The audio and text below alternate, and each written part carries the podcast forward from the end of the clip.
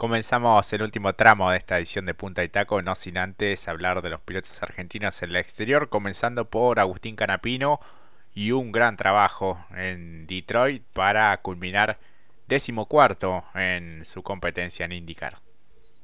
Exactamente, y también para rehacerse después de aquel sexo en los trabajos previos a la competencia, buscando los límites, muy bien quien dice, y después eh, teniendo un trabajo muy prolijo, arriesgando, haciendo maniobras muy interesantes sin cometer excesos en lo que es la carrera justamente dicho, trabajó muy buena manera. Eh, no, no podemos dejar en elogios porque realmente el crecimiento que viene haciendo Agustín es increíble en comparación a pilotos que ya tienen una trayectoria dentro de la categoría, realmente. Así que a mí la verdad que me sorprendió nuevamente para grato a pesar de que es su primera competencia, pero claro, en esto podemos estar de acuerdo, ¿no, Jorge? ¿Cómo no va a tener experiencia si cuando corría acá en los callejeros se divertía? Sí, sí, sí, en este caso en el circuito callejero de Detroit, eh, con este Dallara Chevrolet número 78 en, en, una nueva fecha de indicar y bueno, compitiendo y haciendo muy buenas maniobras ante diferentes rivales, rivales que ya tienen su camino dentro de la categoría, así que no dejó de ser eh, superador y fantástico realizado por el Titán eh, de Arrecifes. Eh, bueno, cerrando en una muy buena posición, me parece. El próximo desafío será el 18 de junio en Raw América. Eh, una, una, nueva presentación de, de IndyCar y en este caso del piloto del Juncos Hollinger Racing que bueno valoró muchísimo este resultado fue elogiado también por otro colega eh, en este caso Pechito López, eh, que analizó un poco el, presente de Canapino y que lo felicitó de alguna manera por salir de la zona de confort, ¿no? Eh, recordemos que, bueno, Agustín, todo lo que ha ganado dentro de nuestro automovilismo y, bueno, salir allí, este, buscar un, nuevo desafío totalmente distinto, es algo que, que valoró también el piloto cordobés, de quien vamos a estar hablando en instantes nada más también.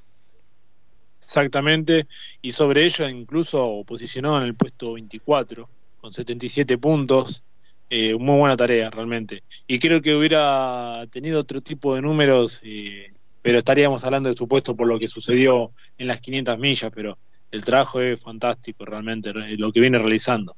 La punta, bueno, para Alex Palolo, también lo quería mencionar porque fue el ganador de la competencia, se tomó revancha de lo que fue la, eh, las 500 millas de Indianápolis era para mí el gran candidato. Bueno, ganó aquí. Eh, acá un párrafo aparte para hablar de estos tipos de vehículos. Eh, tanto Paló como Pato Howard, me parece que, eh, bueno, Joseph Newgarden y Colton Herta, me parece que tendrían más chances para subirse a otro tipo de, monoplazas como Fórmula 1. Están para pegar el salto. Sí, sí, y además se lleva muy bien con Agustín porque lo hemos visto en algunas fotos y con Palou hasta compartiendo alguna cena. Así que la verdad que escuchaba un poco algunas notas que daba el propio Canapino, que todavía está en ese modo de fan y de no poder creer con quienes eh, corre al lado, pero también muy enfocado en, este desafío. Totalmente, sí, como para no estarlo. Sí. No, sí, estamos hablando de, lo, de pilotos de envergadura, lo, de Helio Castroneves, Pellenot, de pilotos con mucha historia. Eh, Ed Carpenter también, Ray Hunter Ray, y Tony Canan, Marco Andretti. Podríamos continuar, ¿no? Pero bueno, eh, en cierta manera, ¿cómo no te vas a poner en modo eh, fan estando con ellos? una linda parrilla tiene también, justamente. Sumada a lo de New Garden, porque New Garden ha corrido su momento a la par en Indy Live justamente con Guerreri, peleando campeonato. Sí, tal cual. Y lo interesante también de Indy es que en este caso, un equipo que tiene mucho menos presupuesto como es el Juncos Hollinger Racing puede pelear de igual a igual en cierta manera contra grandes equipos y grandes pilotos también, lo cual es más que valorable. Totalmente, y en esta fecha cierro con esto, se notó también un muy buen trabajo a la hora de entrar y salir de los boxes, la planificación que hubo. Si bien es cierto que esto es algo que también detallaba Ricardo, el hecho de que justamente el trabajo y la logística es para dos pilotos. No lo estamos diciendo a modo de chiste esto, pero el abandono prematuro justamente de Calum le permitió al equipo enfocarse en Canapino y trabajar de muy buena manera realmente, hay que decirlo también, la estrategia le vino perfecta y por eso la resolución del caso del trámite para el Titán de Arrecife. Así es, así que vamos a estar eh, atentos a, las novedades, también a algunas eh, prácticas y algunos ensayos de cara a su próximo desafío. Hablamos de Fórmula E, gran trabajo también, destacar la expresión de Sacha Fenestras, el joven maravilla que fue cuarto en Yakarta, en Indonesia, en la decimoprimera ronda del Campeonato Mundial, justamente de la Fórmula E. Y muchos se sorprenderán porque dicen como ya la decimoprimera, y sí, porque tiene un calendario extravagante, es distinto, ¿no? Empieza siempre de otra manera, pero empieza muy temprano, ¿no? Y bueno, ya llegando a esta etapa, muy buen resultado también para Sacha, realmente. Eh, hay buenas expectativas también para lo que vendrá, para lo que va a ser el 24 y dentro de unas semanas en Portland, Estados Unidos. Una muy buena resolución también de fecha para él. Eh, en lo que fue la segunda carrera, recordemos que fue fecha doble. Eh, teniéndolo también en cuenta para los momentos que a él tiene que resolver, eh, a una vuelta es muy bueno lo que viene haciendo, se está acoplando también a lo que es carrera, así que bueno, eh, de muy buena manera, dejándonos por, lo, menos ilusionarnos, porque también es otro, otro puesto 4 después de lo que ya había hecho en Mónaco allá hace un mes, el 6 del 5, también llegando en cuarta ubicación, había logrado ser escolta en clasificación. Tiene que ver esto también el ritmo que él implementa en competencia, el tema de la batería, que él se está viene de otro tipo de, competición en monoplazas por lo que había desarrollado en el Super Fórmula. Aquí tenés que administrar un poco más la batería, bueno, eh, eso se nota y bueno, en su primera temporada lo está haciendo igualmente de muy buena manera. Eh, primero, recordemos que llegó como piloto de reemplazo, bien, y ahora esta es la primera temporada que hace oficial como piloto dentro de lo que es la escudería Nissan. Exactamente. Próximo desafío, como decíamos, 23 de junio en territorio norteamericano. Eh, Sacha Fenestras ocupa el puesto 13 en el campeonato con 31 unidades, así que de a poco va sumando y escalando posiciones. Hablamos de Franco Colapinto y su gran fin de semana, me parece, Mati, en Fórmula 3. Totalmente, Jorge. Realmente también no, no podemos, no, es por una sola... Eh, sí, tienen razón, es cierto, es por la bandera, pero más allá de eso, la verdad que lo de Franco fue espectacular realmente. Tuvo una fecha muy decorosa, muy buena, muy efectiva. Eh, es para el elogio realmente, porque también eh, los resultados que le suman lo posicionan ahora sexto en el campeonato. Cuando hace unos meses atrás yo decía, bueno, de mantener esta regularidad. Próximamente lo vamos a ver en top 10. Bueno, parece que le está encontrando nuevamente eh, este, este buenos posicionamientos de puntos, incluso a la hora de clasificar es muy efectivo. Eh, yo pensé por un momento, bueno, esto lo mencionamos Jorge hace unas fechas atrás, el hecho de que quizás se bajoneaba porque había hecho la pole en aquella competencia, después la homologación de los elementos que utilizaron, la exclusión, bueno, a pesar de eso, la, la, la fecha suspendida, mejor dicho, de Emilia Romagna, donde es un circuito que también le cae muy bien y no haber podido correr, bueno, eh, ya está sexto en el campeonato. Y quiero sumar esto también, que es el mejor posicionado de la Academia Williams. También hay que tenerlo muy en cuenta esto, para lo que puede llegar a venir para Franco. ¿Por qué recalco tanto esto? Porque ante sus eh, colegas de la Academia de Williams, que son ingleses, británicos, están por detrás del argentino, entonces esto también hay que mencionarlo, no solamente que está sexto, sino que también está por delante de los que están dentro de la Academia Williams en las aspiraciones a ascender a la Fórmula 2, me parece que pica en punta claramente el argentino. Exactamente, que bueno, en la carrera principal terminó segundo eh, por detrás de Pepe Martí, que fue el vencedor. Así que bueno, este gran podio en Montmeló en Fórmula 3 para eh, Franco Colapinto. Pasamos a hablar de lo que fue la competencia de Fórmula 1. Gran fin de semana para el actual campeón, para Verstappen, ¿no? Totalmente. Y ese Max Verstappen ya me parece que nos cansó, ¿no? no, pero viene siendo una temporada ya para decir, bueno, ya está, Max, para un poco, una fecha tomate de descanso. Pero claro, es que pasa que estuvo descomunal, ¿no, Jorge? Sublime. no le dio, estuvo arrollador. Y si uno dice, bueno, pero los Mercedes tuvieron un pequeño salto de calidad, sí, pero es descomunal el manejo que realizó en España. Y algún esperanzado tenía la fe puesta en el Aston Martin de Alonso, pero la verdad que parecía un auto de calecita. Perdón, eh, que lo diga así. No, no le pudieron encontrar el ritmo. Pensé que al ser Cataluña, lo que simboliza para justamente Alonso, pero no, no, estuvo indomable. El, austriaco, el vehículo justamente, el holandés estuvo formidable. Ya lo habíamos, ya nos sacamos el sombrero en lo que hizo en la clasificación de Mónaco cuando le robó la pole Alonso, pero lo, lo del fin de semana fue arrollador. Y encima si uno pone la contracara y dice, bueno, ¿qué pasa con Ferrari? Ferrari estuvo a contrapaso, estuvo, tenía dos pies izquierdos ambos pilotos para correr, me parece, lamentablemente lo digo así porque eh, primero con Leclerc que no pudo ni pasar la quali o llegar a la quali 3, eh, si bien Sainz fue segundo en el ritmo de carrera no se puede, no es lo mismo. Leclerc que ve que es un auto indócil, que a la hora de clasificar una vuelta es bueno y después cuando le ponen la goma blanda no responde, que debe correr con neumáticos duros porque cuando mejor eh, funciona el grip del vehículo, pero después cuando cambian por modo de estrategia para tener un mejor Steam no le va, no cae bien otro tipo de neumático. Bueno, ante eso, un Verstappen que es arrollador. Y en para colmo, si lo ponemos en comparación, no tuvo una de las mejores, nuevamente, no tuvo la mejor fecha el propio Checo Pérez. Bueno, se le allana fácilmente el camino justamente al holandés para que vaya por una nueva corona. Sí, sí, sí, parece encaminarse directamente a, repetir por la contundencia con la que viene transitando cada una de las fechas y eh, impresionante lo de lo de esta lo de este fin de semana en eh, España donde le sacó muchísima diferencia a cada uno de sus, sus rivales no si miramos del quinto lugar hacia atrás más de un minuto Sí, sí, totalmente, totalmente.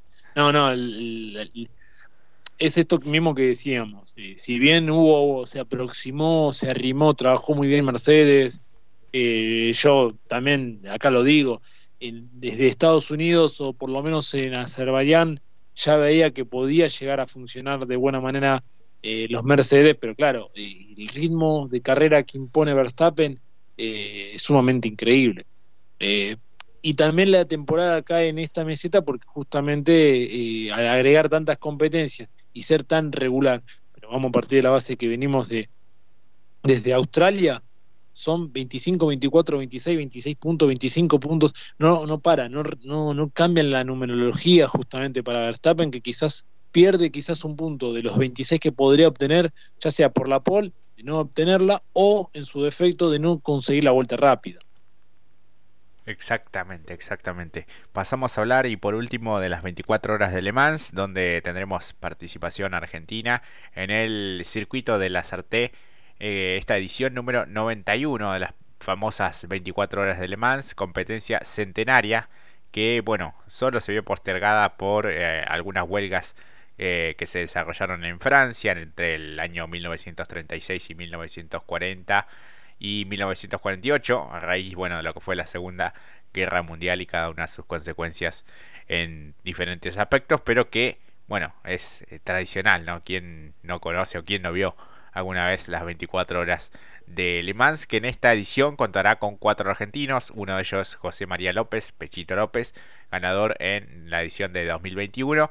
Eh, va a estar en la clase Hypercar, al igual que Esteban Guerrieri. Eh, este último a bordo de un Vanwall y Nico Barrone y Luis Pérez Compán también estarán en lo que es la clase LM GT AM. Eh, bueno, son 62 máquinas en total las que estarán eh, presentes. La verdad que impresionante el parque motor.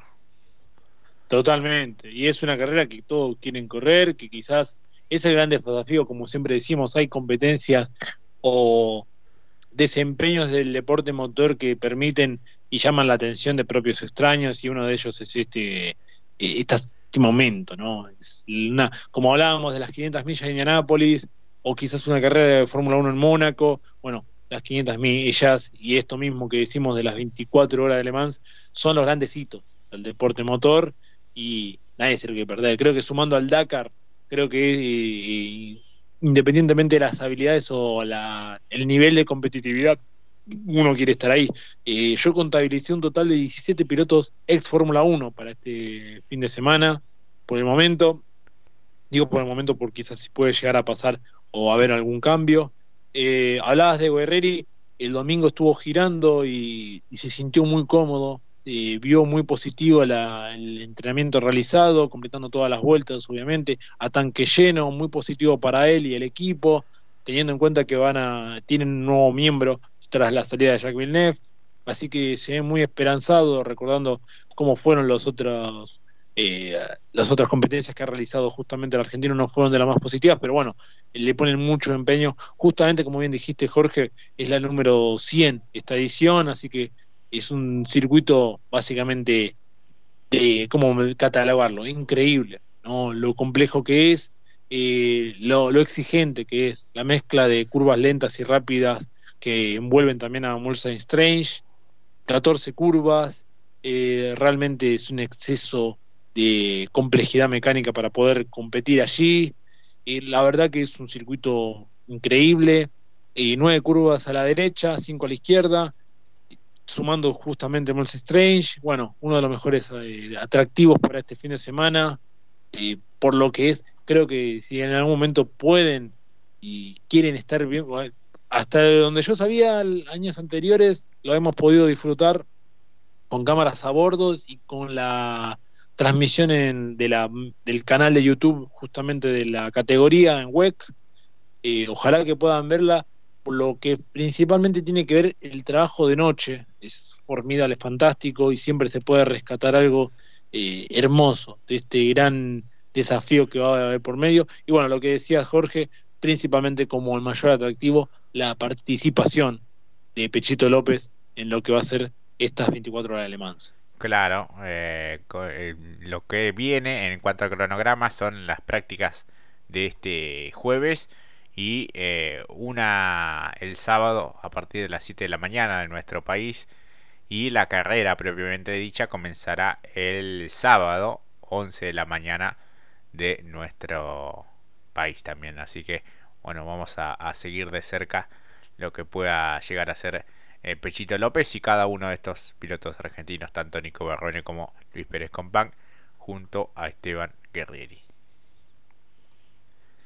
Exactamente, lo, cierro aquí lo de Nico Barrone. Eh, recordemos que viene haciendo muy buenas tareas en carreras así de este que son las señaladas. Eh, recordemos lo que hizo en Daytona, también muy positivo para él, así que está haciendo un año de, de carreras emblemáticas, hacerlas de muy buena manera y llevarse la victoria. Así que han apuntado por lo menos en su divisional y para Pechito justamente tener la posibilidad de descontar y por qué no saltar a la punta del campeonato ante el trinomio rival del misma escuadra de Hartley, Irakawa y Bohemi, bueno, están prácticamente a cinco puntos de diferencia, así que también es el atractivo para a por mayor para este gran premio de las 24 horas de Le Mans. Exactamente, y si volvemos hacia Sudamérica, tenemos justamente actividad del TCR eh, con ya los entrenamientos eh, del día viernes, el sábado también otras dos tandas de ensayos, la clasificación, tanto para pilotos eh, invitados como para titulares, muchos binomios, en este caso conocidos, algunos se repiten en relación a lo que fue la competencia de Termas de Río Hondo. Ignacio Montenegro, por ejemplo, irá con Lucas Colombo Russell, Juan Pablo Besone con Facu Márquez, Bernie Javer con Gastón Llanza Manuel, José Manuel Zapac con Marcelo Ciarrochi. Eh, y bueno, los eh, ganadores en tierra santiagueña, que fue el brasileño Rafael Reis junto a Jorgito Barrio. Así que bueno, estarán eh, estos, estos binomios presentes en Interlagos, en Brasil. Bueno, después de lo que fue el paso previo por nuestro país. Y bueno, ahora toca eh, en el país vecino. Así que bueno, toda la actividad eh, televisada también por eh, Sport y por eh, Carburando, obviamente. Completo será el fin de semana entonces. Exactamente, sí, tenemos para todos los gustos y de los más diversos.